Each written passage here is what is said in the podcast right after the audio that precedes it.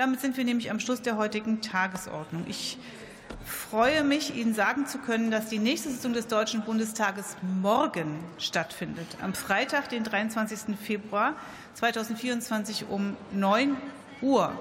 Genießen Sie die restlichen Minuten des Tages und die gewonnenen Einsichten. Die Sitzung ist geschlossen.